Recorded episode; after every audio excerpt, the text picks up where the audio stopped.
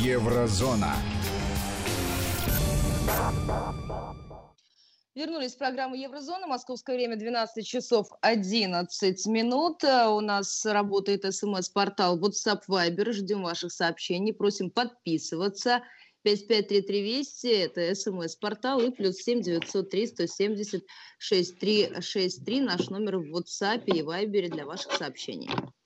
Владимир. Спа- спасибо большое, дорогие друзья Вести ФМ, а также тех, кто симпатизирует э, моей позиции. В принципе, слушает еврозону, э, пишут, что я боец, и говорят, оставайтесь жить в России. Ну, знаете, э, можно я буду жить и там, и здесь, с точки зрения не потому, что так хочется, а потому что иногда информацию нужно прям непосредственно добывать из этого э, родника, из артезианской скважины, чтобы знать лучше, как общаться с некоторыми политиками или с некоторыми, даже я вам так скажу, недругами России. Иногда и это стоит знать.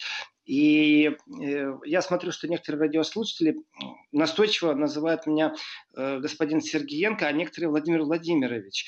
Э, и так, и так, хорошо. И по поводу вот буквально часть, обращаюсь в США, скажите про распад США и напомните там про Аляску. Вы знаете, я считаю неуместно неуместно сейчас поднимать вопросы об Аляске. Я знаю позицию некоторых сорвиголов, которые говорят, что на самом деле нет юриди- юридического статуса Аляски, много о чем говорят. Э, ну, это разговор, мне кажется, просто неуместно. Мы можем иронизировать, подкалывать, но в данном случае тут не ирония, тут не подкалывание, там бои на улице происходят, понимаете, настоящие. И, в принципе, что думаете, у меня какие-то симпатии с американскими чиновниками? Нет у меня никаких симпатий. Э, они не принесли ни мира больше, не создали ни рабочих мест дополнительных ни в России, э, ни в Европе. Это для меня американская субкультура, не культура, а именно субкультура. Это э, самопожирающийся монстр, просто он таких размеров, что он долго себя пожирать будет. Не дай бог еще там тысячелетия. И вот когда рос, читал книги, воспитывался, я думал, что в космос будем все вместе летать, знаете, вместе строить что-то хорошее, вместе программы открывать. Да нет, в космос, скорее всего, будем летать порознь, и еще и будем устраивать э, гонку вооружений э, в космосе. Вот к чему ведет политика США. Никакой симпатии нету. И если сейчас этих чиновников взяли, так хорошо стряхнули и сказали им, э, ау, остановитесь, и делает это э, американский народ, пусть они сами разбираются. Меня в этом контексте интересует больше позиция вот этих так званых европейцев, понимаете, э, так званых приверженников либералов. И э, они же приверженцы, знаете, всех ценностей, которые так стараются распространять по всей планете. Ага, ну, давайте, первый час можно еще раз прослушать, кому понравилось. Да, а, ну что-то при... пошло не так в этой работе. Вы сейчас о ком? Ну, в распространении ценностей. А, ну, насчет Америки, я нашел эту цитату, пока шли новости. Значит, вчера в Тагис-Шау, это немецкая новостная программа, и я к ней нормально отношусь, несмотря на то, что один раз они очень глупо пошутили насчет того, что уже прям там э, немецкие войска прям двигаются на помощь против России. Была у них такая глупая шутка, ну, давно я посвятил этому целый эфир. Так вот, цитата из этой программы. Э, э, Тагис-Шау, новостная новостной канал, еще раз, не канал, а программа в общественном, которое я называю государственным каналом Германии. И вопрос звучит от редакции. Вы в течение 10 лет жизни в США, как вы переживаете расизм в стране? Ответ – расизм является существующим элементом США с момента создания. Да ладно! Наконец-то заговорили, что есть дискриминация по расам, по расовому признаку в США. Ну что ж там правовые организации? Э, я знаю, почему вы молчите. И, уважаемые радиослушатели, вот те, кто пишет, я вижу, это не одно сообщение, не два сообщения. Э, по поводу того, что европейские политики боятся, я вам скажу, что э, не боятся политики, а боятся фонды, которые финансируют финансируют, и в том числе и этих политиков тоже. Э, есть политики, которые не только зарплаты получают. Он пошел, почитал лекцию в каком-нибудь фонде, а потом в парламенте, там, в Бундестаге выступил, и ему за лекцию отвалили 25 тысяч евро. Нормальный ход. Посмотрите, какой фонд и кто финансирует этот фонд, кто ему отвалил этот хороший жирный кусок за одну лекцию. Стоит ли действительно знание этого человека, опыт, чтобы так высоко оплачивать? А знаете, есть и другие фонды, которые привлекают там, бывших президентов к работе, а, а это такая, ну, нормальная практика. Он типа преподает в университете, только гонорар у него по какой-то причине очень большой. Не такой, как у типичного профессора университетского.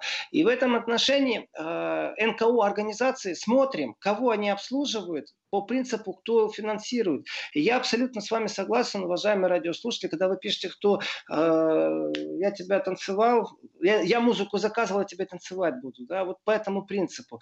Э, в этом есть доля правды. Я не могу сказать стопроцентная правда, потому что, да, люди на зарплате. Да, всего лишь навсего. Ларчик-то просто открывается. И э, я нашел вот по поводу вопроса и ответа, кто, из, кто, кто, кто заявляет, э, кто в ООН э, заявил. Вы знаете, тоже вот такой вопрос. Почему, почему вообще этих заявлений так мало? Так вот, э, при ООН тоже есть Верховный комиссар по правам человека Мишель Башелет. И вот оттуда мы и услышали – осуждения убийства американского гражданина Георга Флойда или Джорджа Флойда. Э, но я не услышал оттуда осуждений э, американским властям или нападения ну, то есть они просто констатировали факт, да, как они чаще всего это делают? Но это не констатация, это все-таки, я считаю, что это было осуждение, но осуждение того, что да, нужно разобраться, там несправедливо убили человека или справедливо, то есть это абсолютно нейтральная такая позиция.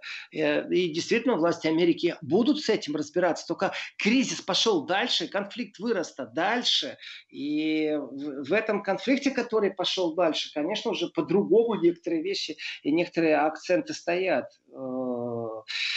И один из этих акцентов все-таки это взаимоотношения власть-народ, народ-власть, бунтовщики, э, полиция, э, спецназ, бунтовщики, мародеры, спецназ.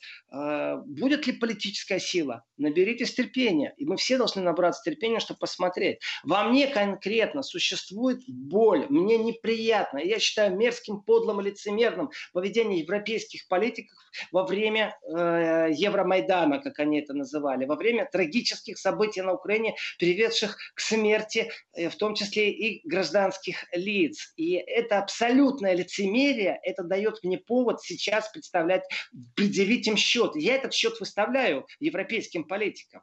Понимаете, э, очень хочется попасть на пресс-конференцию, э, которая будет посвящена событиям и задать этот вопрос, потому что это является некорректным прийти на конференцию, посвященную Северному потоку-2, и начать спрашивать о том, почему Штайнмайер, например, э, не подходил к телефону, когда ему звонили по протокольной связи из Украины, после того, как они уже подписали соглашение между оппозицией и президентом. Вот что там такое происходило, и почему он сейчас молчит? Э, где он сейчас? Я понимаю, тогда он был министром иностранных дел, а сейчас он президент, я все понимаю. Но тем не менее, дайте мне хотя бы повод вам руку пожать при встрече, потому что вы разрушили стабильность европейской, вы разрушили государство, которое, в принципе, имело кучу своих проблем. Да, оно не в Евросоюзе было, как Румыния. В Румынии сотни тысяч людей вышли на улицы против коррупции, выразить свое несогласие с действиями властей и с тому, что творится в Румынии. Да, это Евросоюз, но вы не подстегивали, не подстрекали к свержению к власти. И насколько эти механизмы были задействованы бессознательно, у меня большой скепсис. Я уверен, что это все сознательно. Ну, я не стесняюсь, у меня э, на немецком языке выходит книга, в которой я представляю именно позицию претензий европейской политики. И, и я говорю, что, вы уж простите меня за такое слово, но европейская, европейские политики, они просто облажались с Украиной. Просто других слов у меня нет. Я это вывел в скобки, на немецком оно звучит немного по-другому в заглавии книги. Вот. Э, это, понимаете, это разговор, потому что вот нужно иногда аргументами их давить, накопление, накопленными интервью, воспоминаниями. То есть это абсолютно книга предметная. Это не так, что мои рассуждения и все. Для того, чтобы, если кто-то мне что-то рассказывает, я достал, сказал, ознакомься, а потом поговорим. И, скорее всего, ты помолчишь и послушаешь, что скажу тебе я. Потому что ну, мы-то здесь знаем, что происходит, как происходит. А ведь в Европе зачастую даже действительно политики этого не знают. И ты встречаешься в пасе с людьми, которые понятия не имеют. Они живут в информационных доктринах, в информационных полях, которые созданы непонятно э, зачем налогоплательщик Германии создает пародийный мультсериал о, о политической элите Российской Федерации. Это ну, абсолютно... думаете, что это не, не некая форма лукавства, например? Ну, я думаю, что это не лукавство, Ольга. Я думаю, что это непосредственно лицемерие и подлость и низость, потому что они все действуют в своих интересах. Другое дело, что они настолько близорукие, настолько близорукие, что они не могли посмотреть, что они сейчас, ах, мы Украину оторвем, сделаем ее марионеточным государством. Ведь европейские политики так и думали. И э, вся та боль, которая связана сегодня с Украиной, она происходит, в принципе, из близорукости политической. Отрывая Украину, они не понимали, что они становятся заложниками ситуации и какой-то геополитической игры, в которой Европу больше никто ни о чем не спрашивает. Существуют интересы США и метод, методичка США очень жесткая. Кровь, революция, гражданское противостояние, понимаете? Это методичка США. Конечно, это не методичка Евросоюза. Они себя повели абсолютно близоруко. Я не могу сказать, что они полные марионетки, просто близорукое поведение. Моя большая претензия. И сейчас у меня появилось дополнительное доказательство, чтобы выставить счет европейским политикам по поводу их лицемерия. Они лицемерны. Я это знаю, и они пусть знают. Они это тоже, кстати, знают. Вы знаете, вот уж сколько к слову зашло, э, э, вышла статья э, политика, зеленого политика в Германии – вот. Роберт Хабек. Он просто разносит пух и, и в прах Меркель. Настолько разносит, что это да, даже удивительно, насколько он разносит в пух и прах Меркель. Он говорит, что полностью расшатан и потерян авторитет Меркель, э, что восстановиться он не видит как, что создался вакуум авторитета и власти в Германии. И непосредственно в этом э, виновата непосредственно канцлер Германии Меркель. Статья вышла вышла в Вельте, я так скажу, я давно не видел такой и не слышал такой жесткой критики по отношению к Меркель. Вот, э, так а что принципе... случилось? Есть предположение? Да ничего не случилось. Просто, э, ну, давайте так, политическая борьба внутри страны, она всегда присутствует. Давайте перекиньте это все э, на определенных лиц, которые участвуют в, э, в политических играх, во фракционных играх в парламенте любой страны, разницы нет, Россия или Германия. Всегда есть определенная критика, дискуссии. Но вот именно, чтобы там Вельт опубликовал такую жесткую критику в сторону Меркель, это для меня определенный флюгель флюгель. Вельт – это флюгель. Они э, не страдают особо, знаете, такой концептуальной позиции, что мы там супердемократы, мы там либералы. Вот куда ветер дует, при том ветер у них всегда специфический. Они на стороне сильного и выигрывающего. Ну, плюс не забываем, конечно же, спецотношения к России у, у них тоже. Так вот, э, цитата. Почти трагически отдельный Э, премьер-министры разрушили свой авторитет, потому что они пошли вперед и без голосования. Что имеется в виду? Дело в том, что э, Меркель во время пандемии э, ну, как сказать, она выставила, я в начале самой пандемии сказал, что так оно и будет, что Меркель выставит игроков, которые будут вести э, игру, мол, если что, их же можно раз, э, разменять. То есть, там, допустим, министр здравоохранения, э, на него вся ответственность. И только на министра здравоохранения Федеративной Республики Германии. Если он не справился, ну, мы его выгоним, знаете, это типичная модель, кстати. Если он справился, мы его славу себе припишем. Меркель часто э, обвиняют в том, что это ее политическая классическая модель или провести эксперимент. Только дело в том, что этот номер сейчас не прошел, потому что э, Германия это федеративная республика. У нее есть земли. В этих землях есть свои министры-президенты. И в этих землях есть свои правила. В том числе, когда подчиняются именно на земельном уровне, это находится в ведомстве земли. То есть как отдельного автономного административного формирования. И вот здесь вот они взяли власть зачастую в свои руки. Они просто Меркель не спрашивали и они не спрашивали мнения команды Меркель. Они с ней не разговаривали практически. И это говорит о том, что есть вакуум власти на территории Германии. Это очень специфическое размышление по поводу вакуума власти, потому что внешне об этом говорить, ну, я не могу сказать, что табу, все-таки это Вельт напечатал. Но авторитет Меркель, я считаю, он все время, время от времени подшатывается, начинают расшатывать оппозиционные силы. И заглядывая в будущее, я говорю, что, в принципе, во многих странах зеленые политики придут коалиционно к власти. Вряд ли они будут обладать собственным парламентским большинством, но они будут объединяться с консерваторами. Это ярко выражено, направлено. И вот эта вот зеленая идеология по поводу э, изменить нужно полностью все энергоресурсы, стать экологически нулевым, нейтральным, э, оно не будет находить э, поддержки, когда страна находится в режиме восстановления экономики, потому что нужны дешевые энергоресурсы, а не дорогие. Вот сейчас все производство было остановлено, и практически Германия смогла прожить последний месяц на чистых э, возобновимых энергоресурсах. То есть солнечные батареи и э, ветрогенераторы, вот эти ветряки, э, ветряные мельницы, и потребления-то нет. И это дает какой-то, знаете, там повод поспекулировать о чем-то. Но когда начинаешь анализировать, что произошло в Германии с Германией с точки зрения ограничения свобод, э, как эффективно действовала служба безопасности на территории Германии, как полиция действует, э, как демонстрации проходили, как появилось неожиданно ниоткуда взялось, понимаете, и уже 100 тысяч людей, которые привержены идее э, поперечного мышления, и когда когда читаешь в интернете, наконец-то я вышел без страха э, даже на ту демонстрацию, которая на демонстрации, ну, потому что люди друг от друга стояли на расстоянии двух метров, все равно их задерживали. И даже те, кто там не стояли, просто мимо шли, их задерживали. То это изменение, которому тоже Германия не была готова, и кто-то из оппозиционных сил должен был об этом говорить. Об этом сказал Хаббат, притом разнес, я считаю, что он разнес в пух и в прах Меркель, это очень интересно. По логике вещей, по логике вещей, им-то нужно думать, как они в будущем вместе с Меркель войдут э, в коалицию и будут э, вместе рулить. Э, ну, возьму там два министерских кресла и хватит, или там четыре. А в данном случае такая критика говорит о том, что у зеленых временное расхождение э, с политикой христианских демократов. Это очень интересный момент. Ольга, я забываю коротко сказать одну очень важную информацию, по крайней мере, она видна. Я вернусь к протестам Франции обязательно. Я расскажу о том, как звучит и определенные призывы, в том числе и во Франции по поводу протестов. Но вначале есть история, которую просто обязательно надо озвучить. Как-то раз бывший канцлер Федеративной Республики Германии Герхард Шредер э, решил, что он теперь будет иметь свой подкаст. Подкаст это что-то типа как радио, э, которое можно прослушать всегда в определенном месте. И записал определенное обращение. И он, ему задают вопрос, он размышляет на определенные э, темы.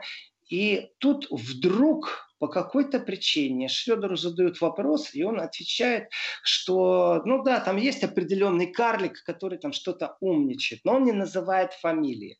И этот карлик мешает на самом деле некоторым проектам. Ну там, понимаете, слово карлик, оно уже негативное. А в немецком языке карлик это э, не просто, вот знаете, человек маленького роста. Это карлик, который человек ничего не значит. Вот вообще ничего не значит. И этот ничего не значащий человек пробует со своим ничего не значением, э, его никто не видит, никто не замечает, пробует э, вот на что-то влиять. Но это бесполезно. Шредер не назвал фамилии. Но на это произошла, ну, для многих понятно было, кого имел в виду Шредер, и вообще, когда разговор идет о Северном потоке, и вообще о газе из России, Шредер является конкретно примером того, как политик Германии может стать лоббистом России. И это не только с газом, это вообще философия и концептуальные отношения между Россией и Германией, что является важным и для России, и для Германии, и для стабильности всего Евросоюза. И вот, когда Шредер рассуждает на эти темы и произносит произносит слово, да, там карлик какой-то, то этот карлик Владимир, не заметил себя проявить. Должны, новости. Должны прерваться новости, затем вернемся. Еврозона. Возвращаемся в программу. В Москве 12 часов почти 34 минуты. Присоединяйтесь к эфиру. Средства связи 5533 Вести плюс 7 903 176 363. Э, я помню о своем обещании, я сейчас сделаю, расскажу про Францию, что там и как там. Но вот я обязан просто отреагировать на это сообщение, которое я по коду вышло из Германии. К сожалению, не подписано, не знаю, как вам обращаться. Зачитываю. Почему нет протестов у американского посольства в Москве, как было вчера в Берлине? У меня нет ответа на этот вопрос. Я не знаю, почему нет протестов у американского посольства в Москве, как это было вчера в Берлине. И да, я подтверждаю, вчера в Берлине были протесты возле американского посольства. И в этот момент я взимаю кулак к небу, опускаю его резко вниз и говорю «Yes! Yes!» Вот. А вот почему нет в Москве, я не знаю, честно скажу. Могу только предположить. Почему нет? Ну, э, я не хотел бы эту тему развивать, потому что те, кто, как правило, протестуют возле посольств э, американских, ничего не имеют э, общего с теми, кто получает финансирование из американских посольств. Вот и все. Мне кажется, лавочка очень просто открывается. А другие силы, ну, еще не отреагировали. И вы знаете, в этом отношении тоже есть определенные нюансы. Я думаю, все мы знаем, э, о, о чем речь и как. И вот хочу еще одно сообщение. Э, Вадим из из Тель-Авива пишет, что в европолитике как в религии. Тебе рассказали, что и как на свой лад тебе рассказали. Ты поверил и живешь с этим. Ну, не надо вот так вот сразу верить. Э, на свой лад тебе рассказали, как в религии. Вадим из Тель-Авива. Вы знаете, есть объективные вещи. И объективные вещи – это Э, политики делают на основании информации, которую знают. Просто они частично эту информацию зачастую притушивают. Но поверьте мне, что события, которые были на Украине, и о том, что там есть оружие, о том, что там силовики э, э, погибают, это было известно. Спецслужбы существуют и французские, и германские, и американские. Они еще и курировали это, понимаете? Поэтому э, по поводу того, что они сказали, нет, они сделали то, что они хотели, на основании того, что они хотели, а потом рассказали простым людям, чтобы они, простые люди верили, что они так делают. Э, прежде чем я перейду к Франции, Опять же, Америка, Европа, перекличка. Вчера я об этом коротко говорил, скажу еще раз сегодня коротко о том, что э, Меркель отказалась посещать э, G7 в США по приглашению Трампа. Другие тоже, знаете, так э, скептически к этому отнеслись. Э, Меркель сказала, да, у нас коронавирус, ребята. Да какой G7 там э, в Америке?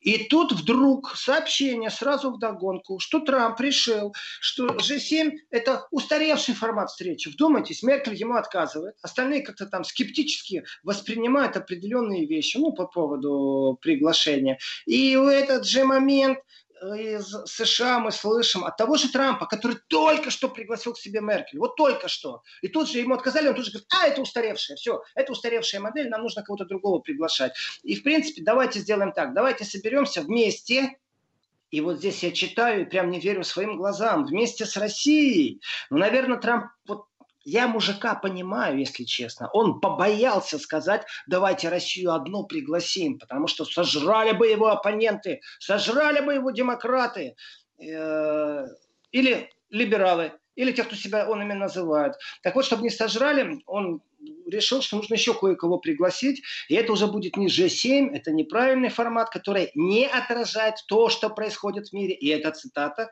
Вдумайтесь. Да, он назвал его устаревшим, насколько я помню. Да, то, что происходит в мире, и нужно пригласить Россию, я согласен на все сто. Южную Корею, нормально, Южная Корея – это специфика жанра, смесь иногда коррупции, технологий э, и вообще азиатская модель успеха, демократическое существование, противостояние Северной Кореи. Можно войска ввести туда очень легко, потому что нужно от Северной Кореи спасать.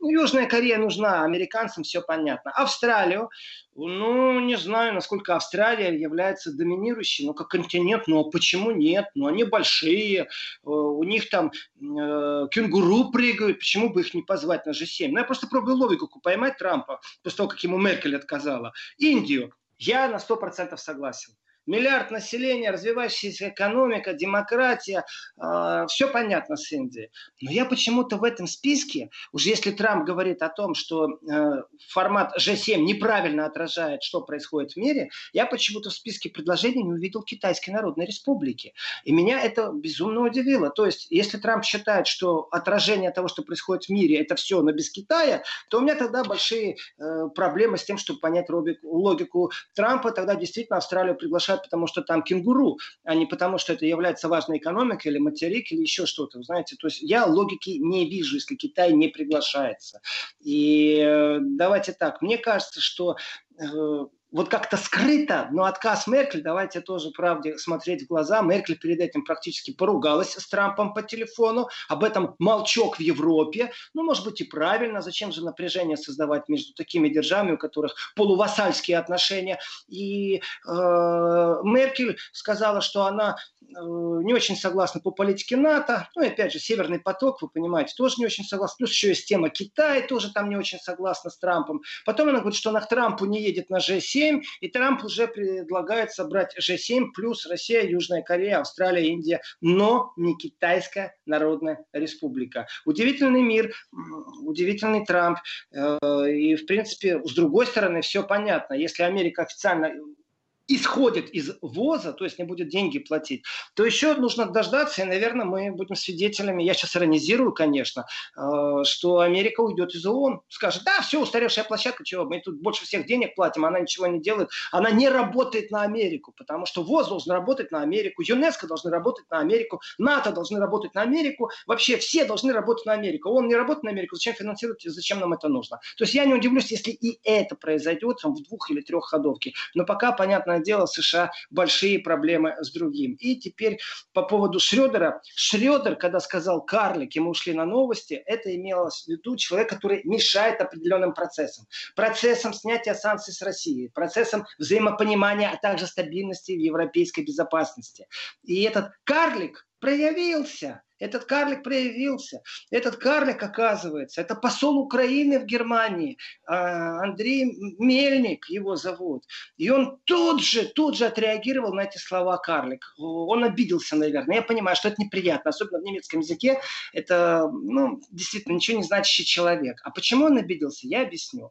Значит, он не просто обиделся, он там еще и выступил. Дело в том, что Мельник себя считает это посол Украины в Германии, эдаким, знаете, рулящим все и вся. Если вдруг появляется политик, который будет лоббировать пророссийские отношения или скажет что-то хорошее э, в сторону России, мы его эффективно отлавливаем и потом через СМИ начинаем мочить. Это он заявил совсем недавно.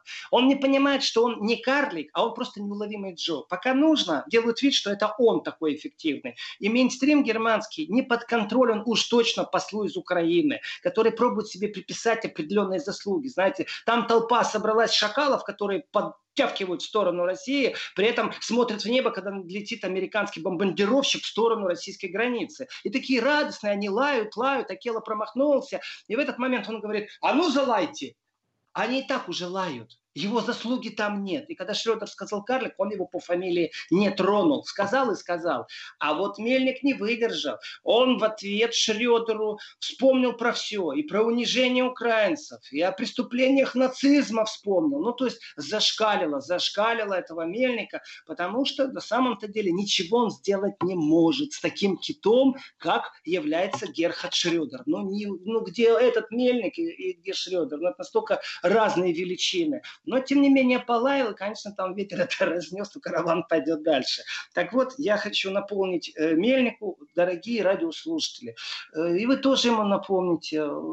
Берлин город маленький, знаете, пересекаемся мы часто в разных местах. Так вот, напомните, что именно э, в украинском консульском аппарате работал человек, которому торт подарили, там, понимаете, с Майнкамп, книжечки, там, свастики, зигования. Ну, давайте дальше продолжайте думать, что вы что-то решаете, как-то решаете, что вы субъекты какой-то геополитической игры в Европе. И каждый раз себя пиарьте, да мы это сделали, да мы сделали. А Герхард Шредер э, очень вежливо даст оценку вашей деятельности. Может, кого-то назовет карликом по фамилии. Герхард Шредер никого не назвал. И дальше будет лоббировать интересы взаимопонимания экономического процветания и стабильности в Европе. Поэтому можете лаять сколько угодно.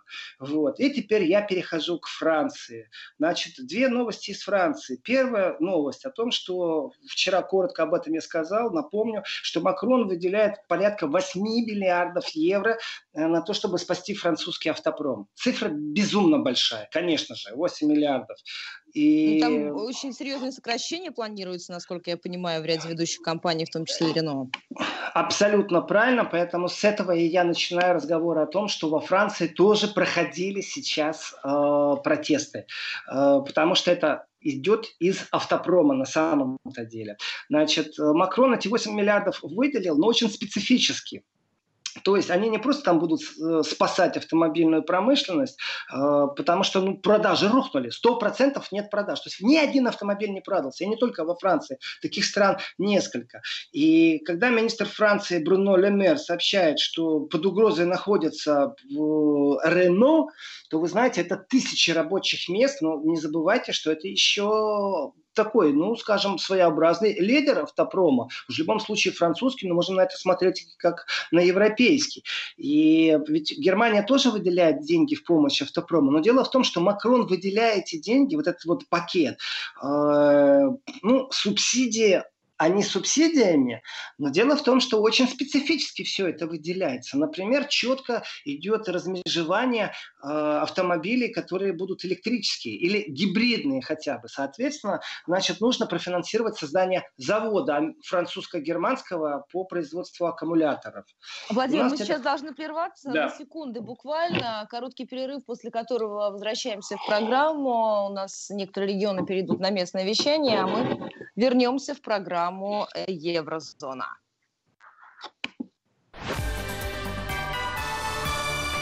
Вести ФМ. 12.45 московское время. Мы вернулись в программу Еврозона. На том, что происходит во французском автопроме, остановились. О гибридных авто вы нам рассказывали. Да, Макрон, он же посетил э, завод во Франции. Это север Франции, это Пле город. Э, и рассказал, знаете, так тоже, что ну вот будем стимулировать, э, как, как будем стимулировать? Да очень просто, на каждый автомобиль э, примерно будет выделено 7 тысяч евро. Это для каждого покупателя электромобильно. 5 тысяч евро это компании будет перечислено. Ну понятно, да, то есть есть себестоимость автомобиля, есть продажная прибыль автомобиля, и тут государство говорит, окей, вы прибыль не имеете, вот вам 5 тысяч за каждый автомобиль, который у вас купят, мы направляем. То есть это идет инвестиция в конкретно э, в, э, конкурентное существование по отношению к другим автопромам. И давайте так, Всемирная торговая организация должна сейчас взвыть от количества исков, потому что э, вражда между Боингом и Airbus, она тянулась сколько лет, пока было принято объективное, вроде бы как в кавычках, решение, что, в принципе, европейцы тайком субсидировали самолетостроение и были более конкурентно э, способны на рынке. Здесь то же самое. В принципе, ждите привета из ВТО, также ждите привета из Америки. То есть ВТО сейчас на наших глазах становится либо никчемной организацией, либо должно быстренько-быстренько на лету подметки порвать и еще переобуться. И 2000 евро получит клиент за покупку. То есть мне эта машина будет стоить на 2000 дешевле. Вот из чего состоит субсидия в 7000. То есть клиенту на 2000 дешевле и заводу 5000. Но при этом нужно вспоминать, что э, фабрики еще все-таки нет, ее только надо строить. А надо и строить для того, чтобы китайцев забрать э, в принципе, лидерство на рынке аккумуляторов. А вот здесь-то и начинается проблема. Назовите мне, пожалуйста, страну Европейского Содружества, Европейского Союза, которая сможет поставлять правильные ископаемые, которые нужны для создания а, аккумуляторов. Да еще в таком количестве, вот то, что я читаю, говорит о том, что всплеск, то они инвестируют в электрические заправки, которые должны стоять по всей стране, там, грубо говоря, от Берлина до Парижа будут они стоять, эти электрические заправки, плюс аккумуляторы должны они сделать. У меня вопрос, а где вы возьмете энергию? Хорошо, там, ладно, разберемся между сжиженным газом из Америки и Газпромом. А, а где вы возьмете эти металлы, которые нужны для создания аккумуляторов? Э, в каких шахтах? Назовите мне государство Европейского Союза. И зная теперь абсолютную мерзость некоторых политиков, я понимаю, что и Ливию могут разбомбить, если там есть эти металлы, которые нужны. И революцию в Алжире еще одну устроят, как уже это когда-то было. И в этом отношении, конечно, ничего хорошего э, вот просто нет. Я его не вижу, потому что э, это экономические проекты, которые будут очень сильно привязаны к каким-то политическим догмам. При этом финансирование непонятно. Вот зачем сейчас и здесь настаивать фанатически на электрическом автомобиле. Вот зачем? Ну, сделать это через 5 лет, через 10. Поставьте фильтры правильно, перейдите на газ в конце концов. А ведь э, ничего трудного в этом нету. А в этом фанатизме чистая такая Европа. Вопрос, кто кого будут загрязнять. И электричество. Э, очень сильный спор и дискурс по поводу того, электричество будет все-таки выработано на газотурбинных электростанциях, и тогда, ну, скажем так, тогда «Газпром», Россия на хорошем коне, потому что вот труба и будет э, непосредственно крутить турбины на этих электростанциях. И невозможно это как-то по-другому сделать. Атомные электростанции нужно выводить, говорит Германия. Угольные вообще позакрывали. Вопрос остается, какие электростанции, понятно, ветряные мельницы не справляются э, с промышленным запросом.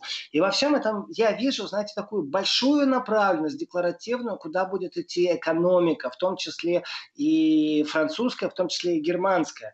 То есть явный вектор определенных э, действий. Соответственно, э, если посмотреть, какие металлы нужны для аккумуляторов, то тогда понятно, почему, например, Америка начинает какую-то игру на рынке э, тех не монополистов, не монополистов, а тех больших игроков, как, какие имеют отношение к добыче этих металлов. Тогда вообще становятся многие вещи понятны. И опять же, очередной раз, вы знаете, жду не дождусь, э, когда скажут, что опять Россия где-то виновата, и это нормально. То есть, если Трамп сейчас заступается, говорит, что за бред, зачем вы рассказываете, что Россия имеет какое-то отношение к этим протестам? Молодец, кстати. Вот за это Трампу благодарность выношу. А вот э, с точки зрения таких подковерных игр, когда разговоры идут об аккумуляторах, знаете, о тенденциях, об автопромах, этого не видно ничего. И только потом выясняется какая-то вот эта структура, цепочка, логика, и там можно задать вопрос, почему Дерипаски вдруг объявили близ brytyjską, drugą płótnę płótniową санкции вводить. Да по одной простой причине, чтобы надавить, чтобы он от акций избавился, чтобы эти акции перекупить. Вот и все. Перехватить инициативу. И вот эти механизмы, они работают. Почему я вспоминаю Алжир? Потому что Франция, э, вроде бы как освободив Алжир от колониального гнета, тем не менее вмешалась туда во внутреннюю ситуацию, приняла участие в гражданском конфликте, который был на территории Алжира. И связано это было только с одним. Потому что во Франции нет урана. У них есть атомная электростанция, у них есть ядерная бомба, но у них собственного урана нет.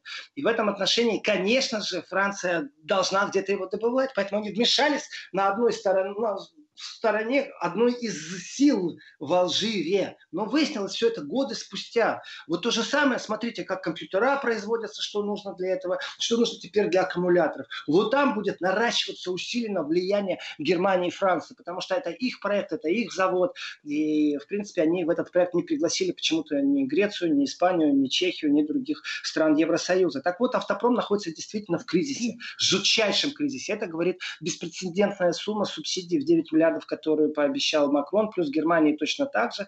Ну вот, а дело в том, что э, сокращения-то уже пошли, массовые сокращения. И давайте так. Ну, вчера пари... же огромное количество людей выход...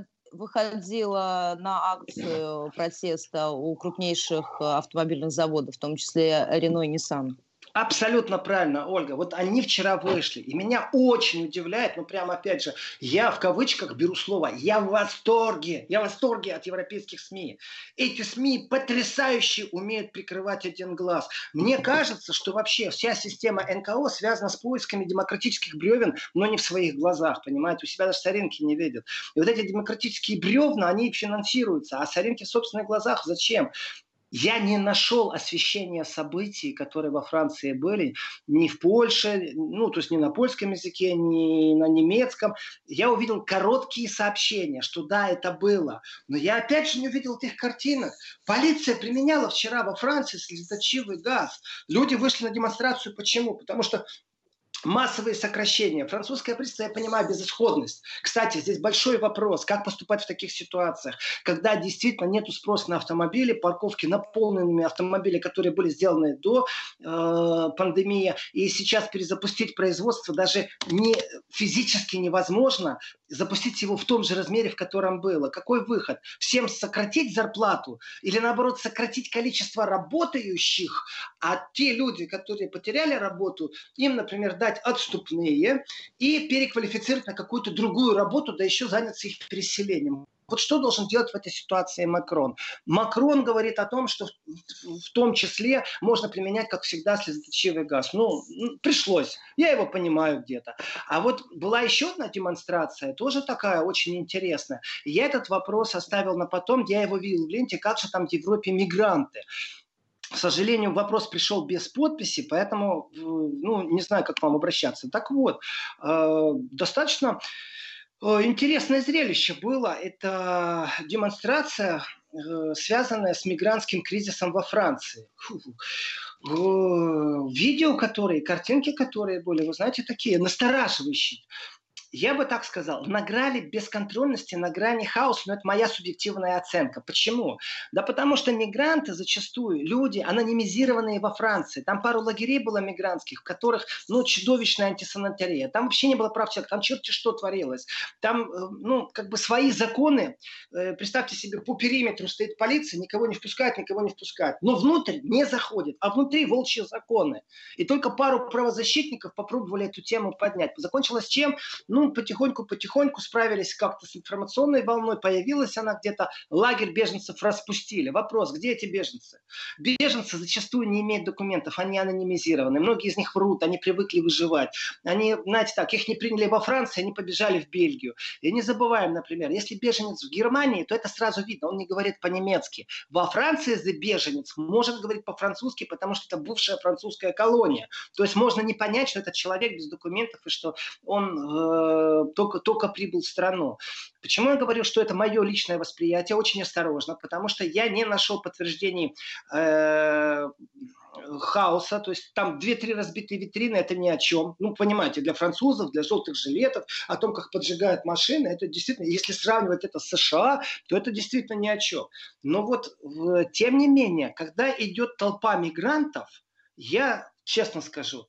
Я, если есть, вот я на машине буду, я быстренько сяду в машину и покину это место. И, и, если я буду пешком, я развернусь и уйду оттуда. Буду на велосипеде, значит, сяду на велосипед и в другую сторону поеду. Почему? Потому что зачастую эти люди агрессивны. Ну, это мое восприятие субъективно. И, э, ну, давайте тоже. Статистически нужно подтверждение, сколько было задержано, сколько было не задержано. И я вчера нашел определенное количество удаленных видео в соцсетях. Эти видео, которые удаляли, стояла подпись вы не можете посмотреть, потому что правообладатель э, запретил просмотр. Что же это такое правообладатель? Правообладатель – это французская СМИ, которая не хочет, чтобы кто-то другой выкладывал видео с протестами. И, и в том числе протесты, которые были с автопровом, и в том числе видео, в котором мигранты протестуют и требуют себе гражданских прав, или хотя бы человеческих условий существования, или хотя бы правил, по которым они могли бы получить право на такую жизнь в будущем. И здесь я вижу вижу большой конфликт. Этот конфликт связан не только с э, французской моделью поведения, там, политической, или с немецкой, потому что не хватает рабочих мест для европейцев. Куда же этих мигрантов сейчас брать? Ну, что с ними делать? Этого никто не знает. И когда они требуют хотя бы гражданских свобод, то давайте так, они еще имеют право на жизнь, на хлеб, на крышу над головой, на медицинское обеспечение. Вопрос, кто же это оплачивать будет? А если они и дальше будут бежать, если они дальше будут стремиться в Европу, то это грозит большой катастрофой именно для Европы. Там и так все напряжено. Европа тоже является такой определенной бочкой с порохом. Просто, ну, в зависимости от менталитета, по-разному в разных странах Владимир, реагируют на социальное напряжение. Спасибо большое. Мы должны заканчивать. Впереди новости. Услышимся в программе «Еврозона». Еврозона.